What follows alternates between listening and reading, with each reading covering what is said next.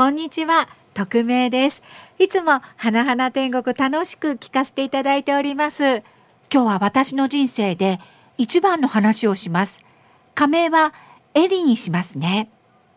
私、県外の外国語大学に通っていました。将来海外で働くのもなんかいいなってそう思ってて、英語は得意だったし、大学にてエリー、サークルどこを入るか決めた？うーん、私、弓道サークルにしようかなって。弓道？そう。うちの高校弓道部ってなかったから、なんかやってみたかったんだよね。新入生歓迎会。乾杯え、エリちゃんって地元沖縄なの？いいな俺沖縄大好きなんだよ。いつか住んでみたくってさ。その時一緒に弓道サークルに入ったたかし。キラキラとした瞳で純粋そうな人だって一目で分かったし、見た目も好みで、会った初日に私は結構たかしに惹かれていました。ガンガンに私からアプローチを行っていったんです。たかし、一緒帰ろう。いいよ。なあ、エリー、夏休みどうすんの？私、私はアルバイト三昧かな。そっか、俺もそうしよっかな。はは私と離れたくないんだ。好きとは言わないギリギリの会話。この頃はそれだけで楽しくって。ねえねえ、これからさ、海行かない？海？ちょっと待って。俺、先輩からチャリ借りてくる。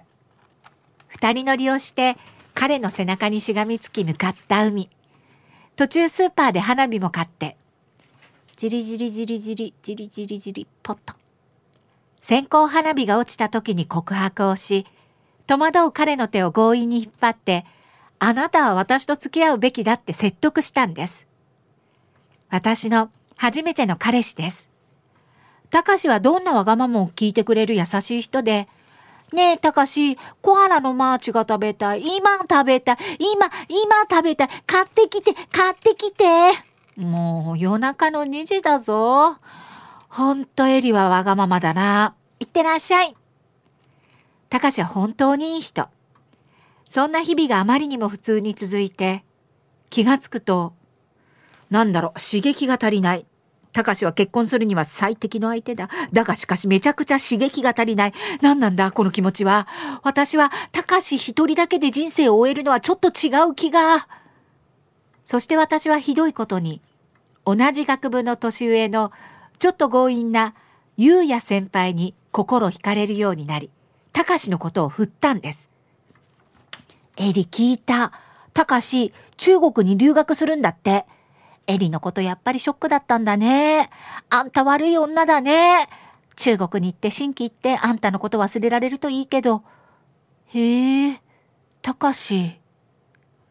たかしのことで周りから聞く話はなんだか私の胸にチクリと刺さりました。でも、あ、先輩からメールだ。私もう行かなきゃ。ああ、ゆうや先輩ね。たかしと違ってゆうやって自分勝手でさ、ちょっと強引なんだよね。そういうところがいいんだけど。じゃあね。たったったったった。先輩、ごめん、遅くなっちゃった。もうせんよ。ごめんね。どこ行く？ご飯？ああ、さっきまでご飯行きたかったんだけど、やっぱりやめる。家帰るわ。え、そっか。でも私お腹すいたな。どっか食べに行きたい。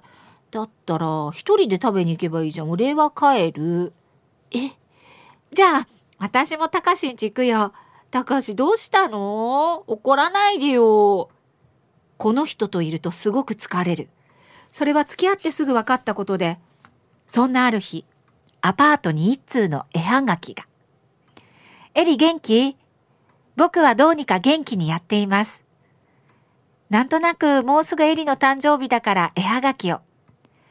中国語も現地の人に通じるようになってきてるよ。いつか中国の話を友達としてエリとできるといいな。エリも頑張ってね。たかし。涙が溢れました。私何やってんだろう。私来週から中国に行ってくる。あ、なんで？とにかく中国に行ってくる。だからちょっと授業のノートとかいろいろお願い。初めての中国。空港の人に道を聞くのも大変でした。絵はがきを見せながら、この住所の場所に行きたい。どうやって行けばいいんだって。今考えると、若いからできたことっていうか、ピンポーン。ガチャ。え、エリー？え、なんで？え、ここ中国で、え、え、ええたかし、私やっぱり、あなたのことが好き。